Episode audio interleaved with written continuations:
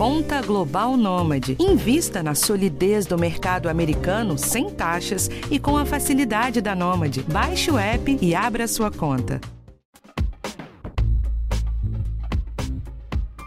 Antes, a preocupação era com a chegada da vacina. Ela demorou, mas veio. E a campanha de imunização começou.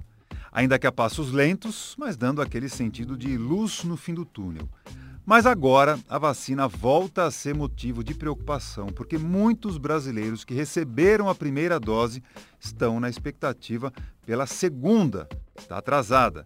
Outros tantos simplesmente não voltaram para tomar a segunda dose. Conclusão: metade dos idosos brasileiros ainda não foi completamente vacinada contra a Covid-19. E o questionamento é inevitável. Será que isso compromete a eficácia das vacinas a ponto de não oferecer a proteção desejada? E por que, nessa altura, estamos enfrentando esse problema? Quem vai tentar nos ajudar a entender o que está acontecendo e apontar caminhos para corrigir esses desvios é a epidemiologista Carla Domingues, que durante oito anos esteve à frente do Programa Nacional de Imunizações do Ministério da Saúde. Está começando agora mais um episódio do podcast do Bem-Estar. Eu já vou conversar com a doutora Carla, mas antes, para introduzir melhor o nosso papo, eu vou trazer aqui para o nosso podcast o relato da dona Nilce Inês Oliveira, que é aposentada aqui de São Paulo e está com a gente agora na linha. Tudo bem, dona Nilce? Tudo bem.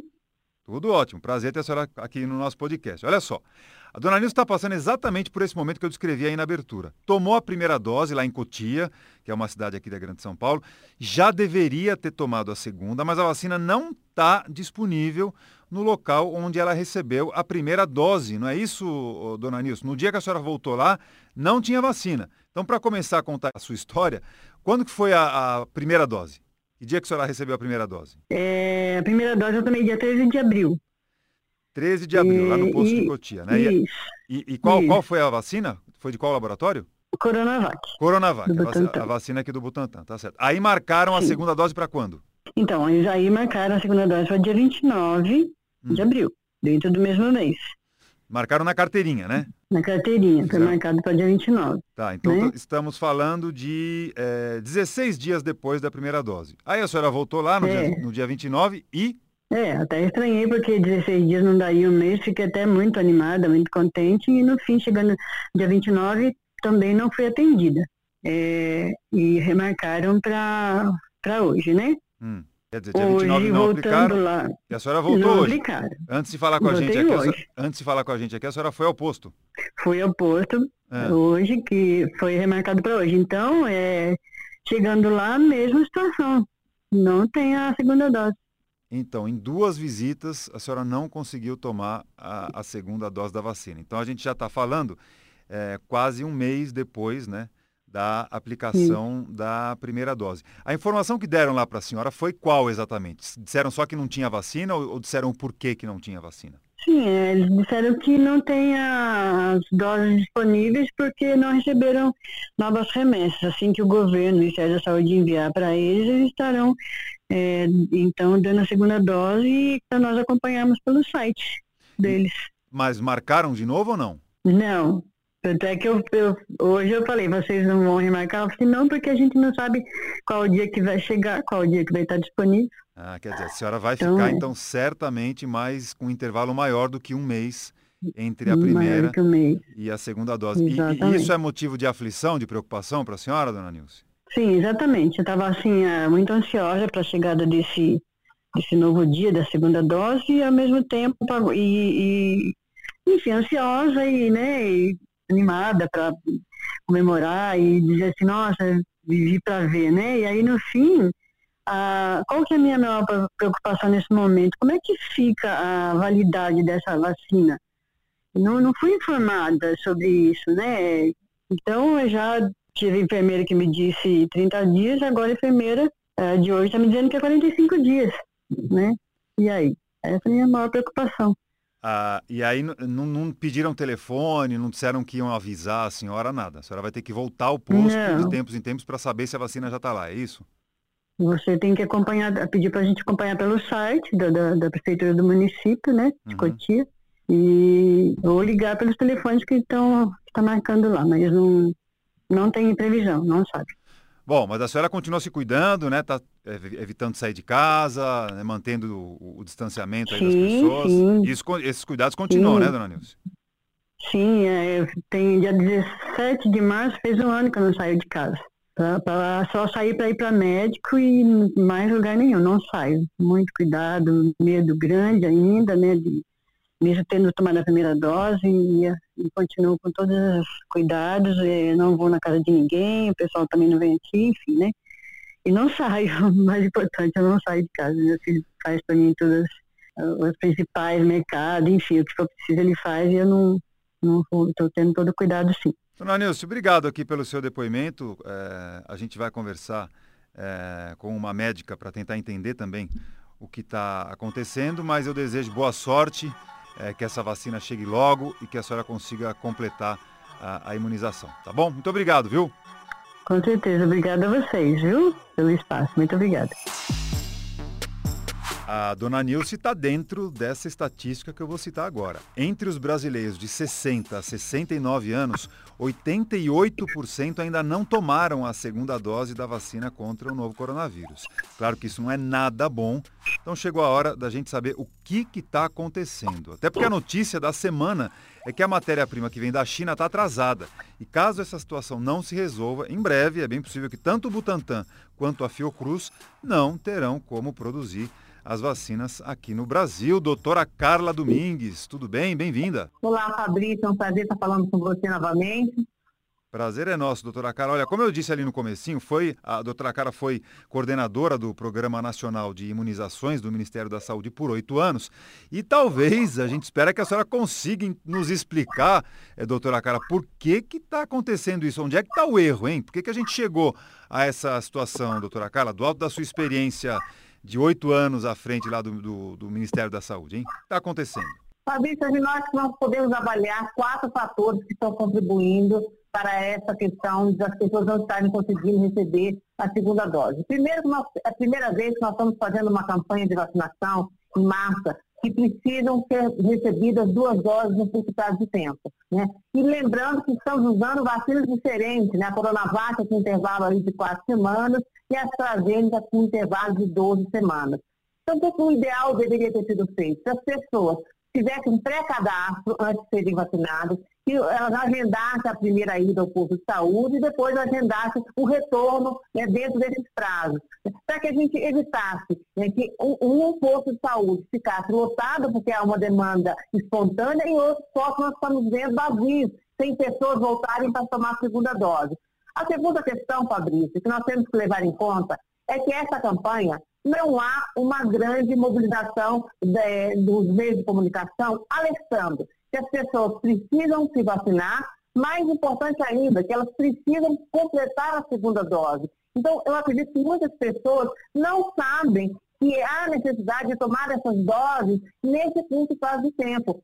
Muitas vezes o vacinador anota na caderneta de vacinação, se ele não tiver uma explicação adequada, a pessoa pode guardar essa caderneta de vacinação na gaveta e esquecer que tem que voltar para tomar no prazo definido.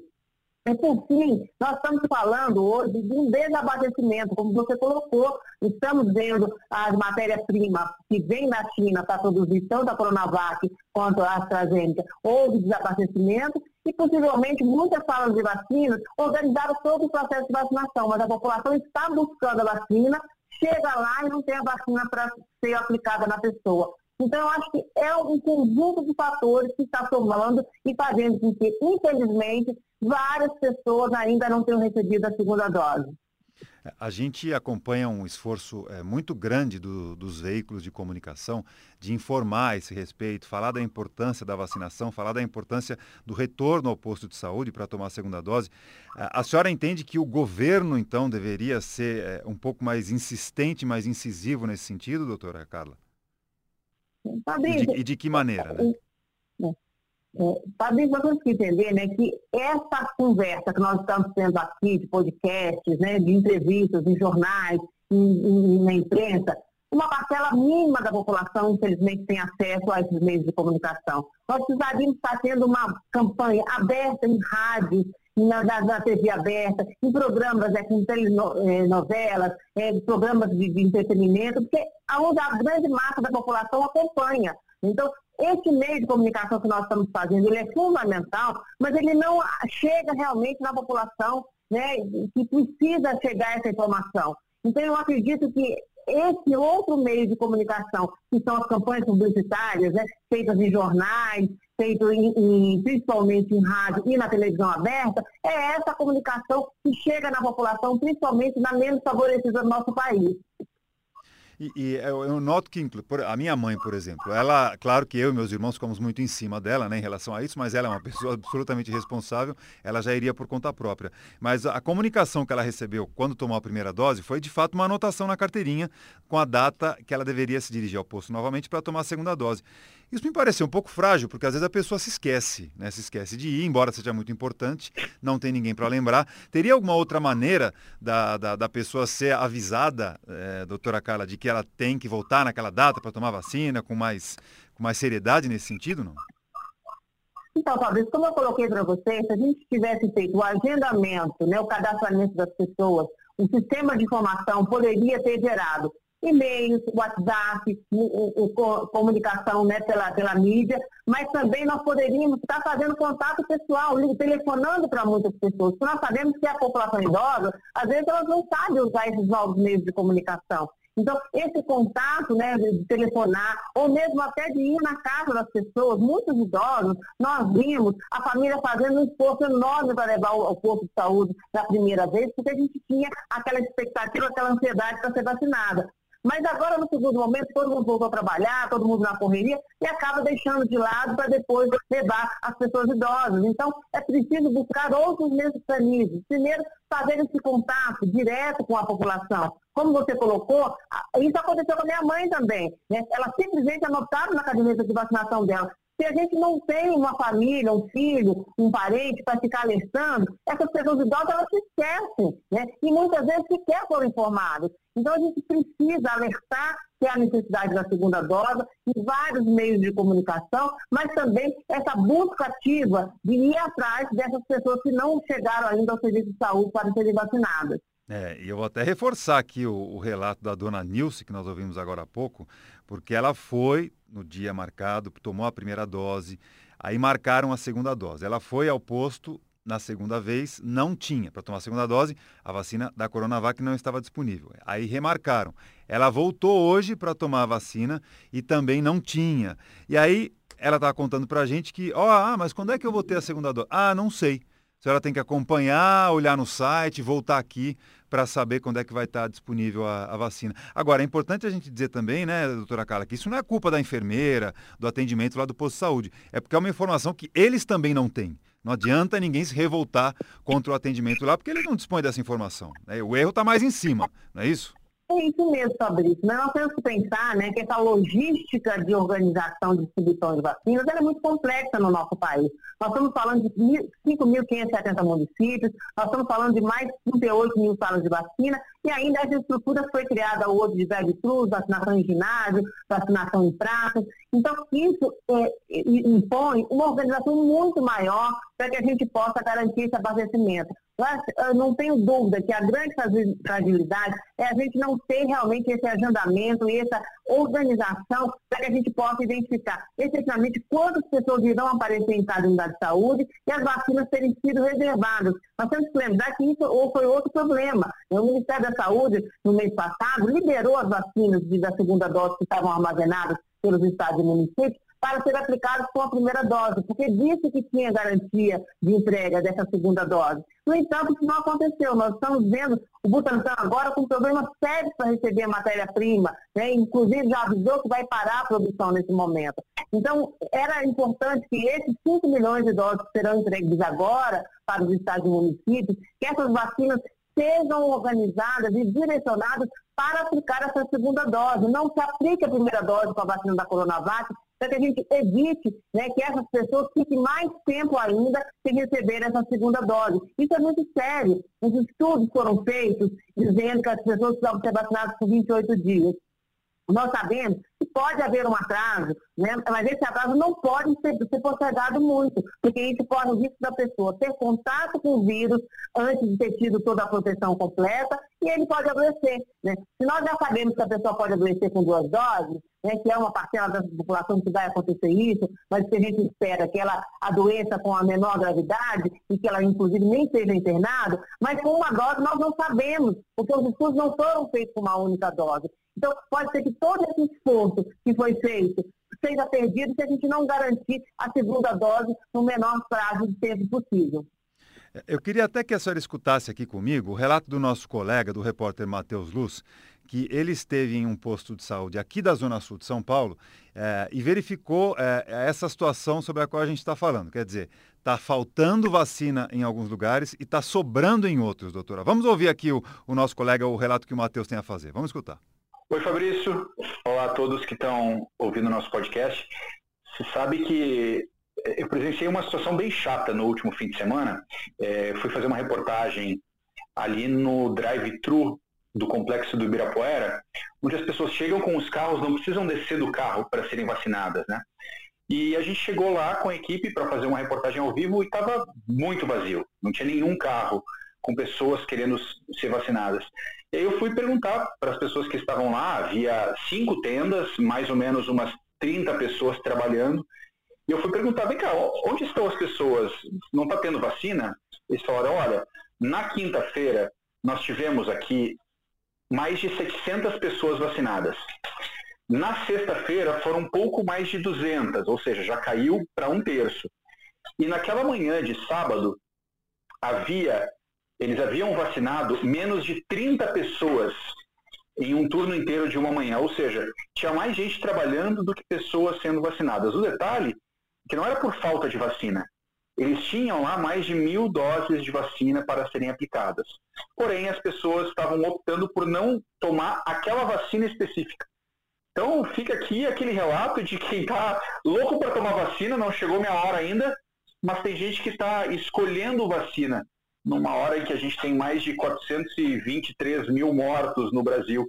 Não é hora de escolher vacina, né? Bom, Fabrício, fica aí o relato de alguém que está ansioso para tomar vacina é, e tem gente que está fazendo vista grossa, está desperdiçando vacina aí. Um abraço, até mais. É, doutora Carla, mais gente trabalhando, como disse aí o Matheus, do que na fila da vacina. É uma situação difícil de entender, né, doutora? Exatamente. A gente tem que lembrar, né, que de novo nós estamos falando com várias vacinas, né? Então, em função de ter identificado algumas pessoas com, com eventos adversos em relação à vacina da AstraZeneca, né? E esses eventos são raríssimos, né? Que nós estamos falando de trombose, né? Em relação à coagulação do sangue, então faz um efeito em que a pessoa tem algum problema de saúde. Né? Mas esses, esses eventos, Fabrício, são em relação a 1 a 4 para cada um milhão. Quando a gente olha a doença, nós estamos falando de mais de 160 mil casos para um milhão que, tem, que podem ter trombose. Então, você veja que a relação entre o benefício da vacina e o risco é muito maior o benefício. Mas, infelizmente, de novo, está faltando uma, um esclarecimento, uma informação de que essa vacina é segura, que nós precisamos tomá-la, né? e se a pessoa tiver algum efeito diverso, ela procure um serviço de saúde, isso vai ser resolvido. Né? Nós não estamos falando de doenças graves, né? que não tem solução. Então, basta que ela seja monitorada e acompanhada. Mas, para isso, a gente precisa ter um esclarecimento da população, para que ela não se apavore e acabe deixando de querer tomar essa vacina, e fique procurando, escolhendo vacina É isso que nós estamos vendo. A pessoa vai até o posto de saúde, quando chega lá, vê que é a vacina do laboratório X e fala, não, dessa marca eu não vou tomar, e vai procurar outra. Isso é um desastre, porque nós precisamos vacinar com todas as vacinas, no menor curto prazo de tempo, porque nós não teremos um único produtor que dê conta de vacinar 200 milhões de brasileiros na velocidade que a gente precisa. Quer dizer, o resumo aqui por enquanto da nossa conversa. Lá atrás faltou planejamento até em relação à negociação com mais de um laboratório e agora está faltando é informação, né? Não da nossa parte, porque a imprensa cumpre muito bem o seu papel, mas falta a informação oficial, falta a informação do governo e falta fazer chegar essa informação a quem precisa e, sem dúvida, o governo tem ou ter, deveria ter meios para isso, né, doutora Carla?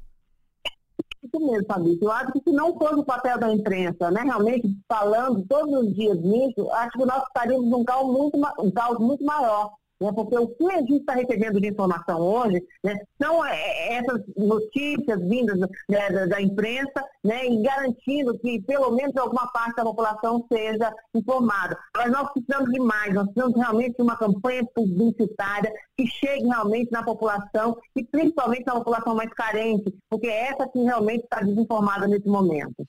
Bom, agora, se está faltando em algum lugar, sobrando em outro, enfim, o fato é que é, a gente sabe que, e acompanha relatos por todo o Brasil que existe falta de vacina.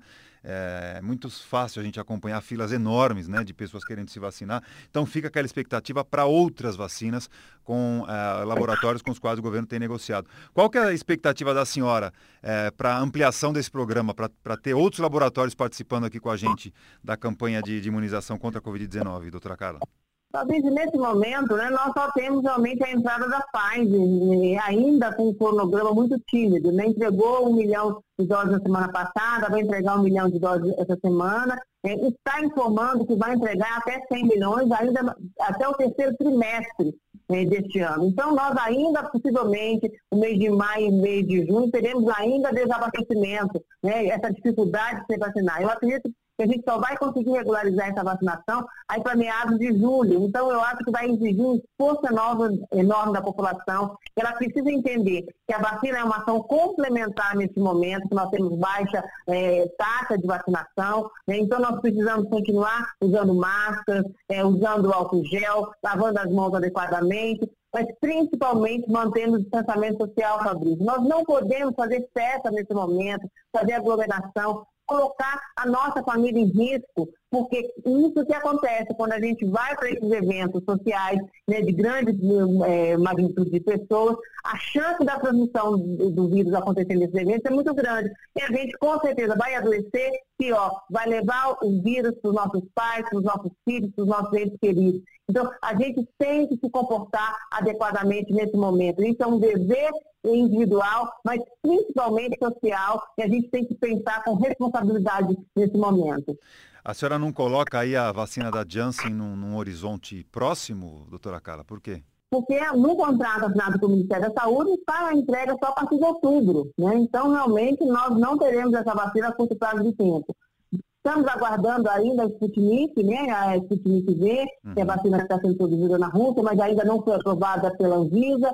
Possivelmente nós temos a Covaxin, que é uma vacina que está produzida na Índia, que o Ministério também está tentando fazer compras, mas nós estamos acompanhando a situação da Índia nesse momento, é o país com o maior número de casos, então eu acredito que nesse momento eles não irão liberar vacina para exportação. Então, infelizmente, Fabrício, eu acredito que até mês de julho nós só teremos a Coronavac, a, a vacina da AstraZeneca e a Pfizer, e ainda estamos dependendo da produção desses dois laboratórios, né, da, da do, Butantan e de Biomanguins, para entregas, novas entregas eh, no futuro. Eu queria, antes de, de concluir aqui a, no, a, nossa conversa, falar com a senhora sobre um outro assunto, porque a Anvisa suspendeu a, a aplicação da, da vacina da AstraZeneca em gestantes sem comorbidades, porque uma grávida morreu no Rio de Janeiro depois de tomar a primeira dose da vacina. É, isso é preocupante, doutora Carla? Até que ponto?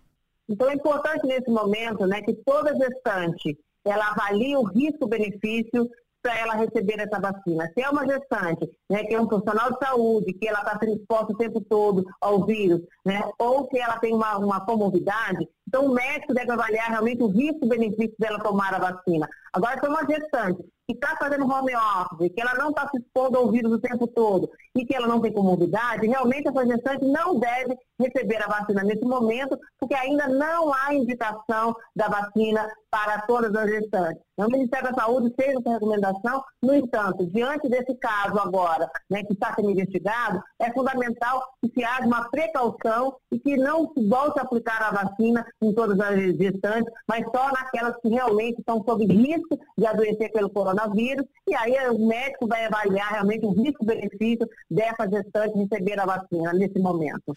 Agora, os outros grupos que têm indicação para tomar vacina não precisam se preocupar em receber a, a primeira ou a segunda dose da AstraZeneca, né, doutora? Essa vacina, né, como eu coloquei, a incidência de trombose dela é muito baixa certo. em relação é, quando quem toma vacina e quem fica doente pelo coronavírus. Então, nós temos que colocar, a vacina é ainda um benefício muito grande e lembrando, se você tomou a vacina, independente de ser a vacina da AstraZeneca ou qualquer outra vacina, se você sentir qualquer sintoma após tomar essa vacina, procure um posto de saúde onde você foi vacinado, para que você possa acompanhar e você evitar que você tenha alguma complicação. Eventos adversos acontecerão como a gente acontece com qualquer medicamento. Então, o que é importante nesse momento? É uma vigilância adequada para que a gente possa identificar essas pessoas que possam ter algum quadro né, mais grave e ele ser tratado adequadamente. Então, nesse momento, Fabrício, o que, é que nós precisamos? Uma vigilância ativa para notificação de eventos adversos e acompanhamento desses pacientes, porque ainda nós, eles são raros, mas eles podem acontecer. A maioria da população não vai sentir nada ao receber a vacina. E é isso que a gente tem que falar para a população. A maioria passa realmente eh, sem nenhum sintoma e ela vai estar protegida. Esses casos de eventos adversos são raríssimos e a gente não pode deixar, porque ocorrem eventos raríssimos, deixar de vacinar toda a população, porque a vacina ainda protege a vida. Então acho que ficou claro para todo mundo, inclusive para você que nos ouve agora, vamos todos continuarmos tomando a vacina da Coronavac, da AstraZeneca, a menos que o seu médico contraindique a aplicação da vacina. Doutora Carla Domingues, epidemiologista, sempre conosco aqui no podcast do Bem-Estar.